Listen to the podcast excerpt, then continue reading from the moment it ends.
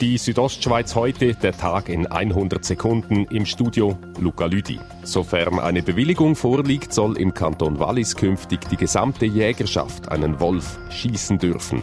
Dies hat das Kantonsparlament beschlossen. Eine solche Praxis kommt für Graubünden nicht in Frage, sagt Hannes Jenny vom Amt für Jagd und Fischerei. Wir sind der Ansicht, dass wir für so Einzelabschüsse von Problemtieren, dass wir da vor allem die Wildtod einsetzen tun. Im Lungnetz sind im Gebiet von Luven Erdrutsche niedergegangen.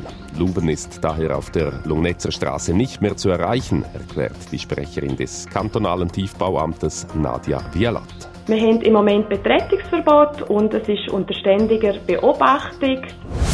Der Bündner Energiekonzern Repower investiert weiter in die Windenergie und beteiligt sich mit rund 7 Millionen Euro an einem Windpark im deutschen Bundesland Brandenburg.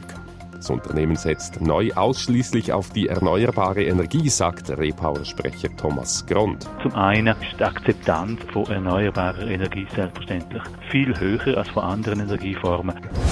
Das schöne Wetter im vergangenen Jahr hat insbesondere auch die Bergretter stark gefordert. Noch nie mussten in den Schweizer Alpen so viele Personen aus einer Notlage gerettet werden wie vergangenes Jahr. Dazu Ueli Mosimann, Sicherheitsspezialist beim SAC. Wir haben noch nie die Grenze von 3000 Personen überschritten, die in Bergnot geraten sind. Mehr als 3200 Personen mussten gerettet werden.